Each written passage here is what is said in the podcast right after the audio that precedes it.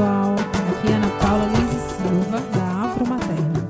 E nesse podcast vamos falar sobre maternidade, infância, feminismo, questões raciais, meio ambiente e assuntos diversos. Nessa primeira temporada iremos falar sobre fraldas ecológicas. Vamos aprender juntos?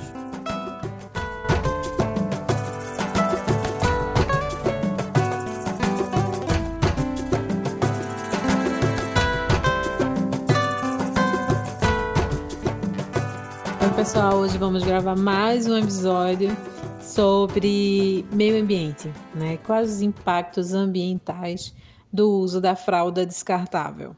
Então, como eu disse a vocês no episódio anterior, é, eu já fazia uso de coletor menstrual, calcinha menstrual. Na verdade, eu continuo fazendo uso, né? Eu deixei de usar absorvente já faz uns sete anos.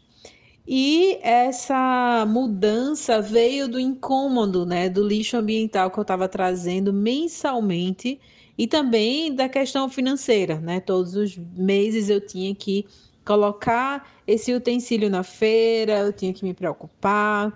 E aí, com essa mudança do uso do coletor menstrual e da calcinha menstrual, é, não só financeira, mas também dos impactos ambientais que eu estava reduzindo por mais que seja é, uma pessoa só, eu sozinha, é, aos poucos eu observo que eu não estou sozinha nessa, né? Que eu tenho várias amigas que também fazem uso, pensando nessa perspectiva ambiental, né? De como eu posso reduzir nas pequenas coisas do meu dia a dia o uso de tanto descartável, plástico, lixos que não podem ser reutilizados e que causam um impacto muito grande. E aí na maternidade continuou trazendo esse incômodo, né? Como eu posso, é, pensando que a fralda é o maior gasto, o maior uso nessa primeira infância até o desfraude, como eu podia é, modificar, mudar essa, esse jeito de, de maternar. Em diversas pesquisas eu fui vendo que a fralda descartável ela leva cerca de 600 anos para para se decompor, né? Então, assim, é muito tempo. Tirando que a fralda descartável, ela leva plástico,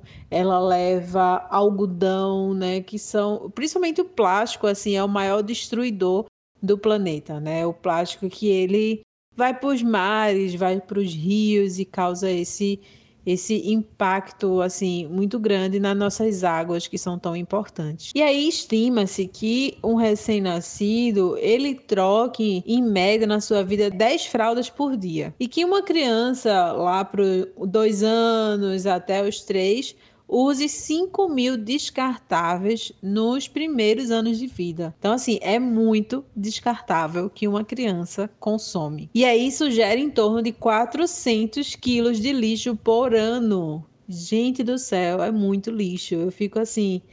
Quando eu estava grávida e fui ler esses dados e fui pesquisar. Isso é só você jogar no Google que as informações elas estão muito fáceis, muito acessíveis pra gente, né? A gente fica, eu pelo menos fico super incomodada como eu posso reduzir esse lixo que eu sozinha na minha família que, que eu gero, na verdade. E aí, é, a fralda descartável, ele é o terceiro maior item de consumo individual em aterros sanitários e representam cerca de 4% dos resíduos sólidos. É muita coisa. Uma casa que, exemplo, a minha, que só tem uma criança, representa 50% do lixo doméstico. Então, realmente, no primeiro ano que eu ganhei muitas fraldas descartáveis no chá de fralda, todos os dias era um saco de lixo assim de 50 litros só de fralda descartável. E aí, como eu compartilhei nos episódios anteriores, quem não ouviu, vai lá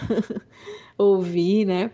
É, eu fui reduzindo, né? Assim, ao, quando as fraldas foram se acabando, graças às minhas deusas, é, eu pude usar a fralda de pano pela manhã, né? Fui introduzindo a fralda de pano nessa forma de adaptação e sempre pensando de é, de estar tá salvando pouco o planeta que está tão destruído. Né? Então, fui é, introduzindo a fralda de pano no maior tempo durante o meu dia e diminuindo o uso do descartável. Então, um pacote que eu tinha, né, que eu ganhei do chá de fralda de 64 fraldas, que só durava uma semana, né, é, ele começou a durar um mês, porque durante é, os horários da manhã eu usava só fralda de pano e à noite, como eu não queria acordar para trocar a fralda ou colocar mais absorvente, porque ele ainda estava é, molhado, eu usava a fralda é, descartável. E aos poucos eu tirei completamente a fralda descartável só usando fralda de pano. Então, assim, o uso da fralda de pano, ela não agride a natureza, né? Entendendo que como ela é reutilizável, quando Caetano fizer o desfraude, eu posso presentear outra mãe, né, com essa fralda de pano. Lógico que a parte externa, que é a parte do desenho, que é a parte bonita, ela vai se desgastar porque foram muitas lavagens, então ela vai ficar um pouco é, mais clara, com cara de usada, né?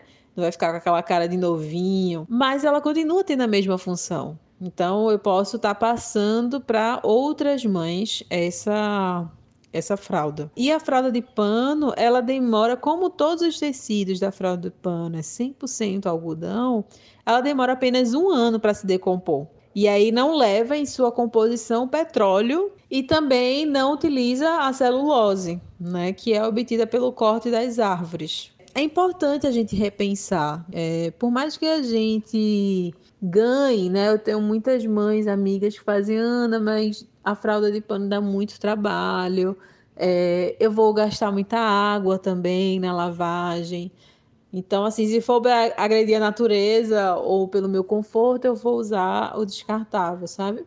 E aí eu converso muito assim, ó, mas tenta, né? Tenta é, aos pouquinhos introduzir a fralda de pano, porque isso vai favorecer o desfraude, porque a gente cuida desse, desse nosso lixo doméstico, né, que acaba sendo é, de grande tamanho e a gente pode estar tá reduzindo. E aí é uma prática mesmo, é você praticando no seu dia a dia, né? Você pode começar na maternidade, é esse momento da gente transformar alguns hábitos. O lixo doméstico, a gente pode estar tá ali no dia a dia separando, né, esse lixo, né? O que pode ser lixo de decomposição, o que pode ser lixo para a gente reciclar né? Utilizar mais vidros e não tão tanto plástico, reduzir sacola plásticas. Então, assim, na verdade, é uma escolha que a gente faz de mudança de hábitos. Na verdade, os pais, a família precisa introjetar isso, né? De mudar os hábitos.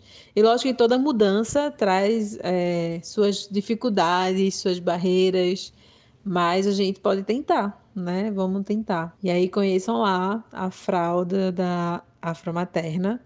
E para quem é de Recife, de Caruaru, eu tô aqui bem próximo, né, de vocês, para a gente trocar informações, conversar, continuar esse papo. E é isso. Obrigada, pessoal. Tchau.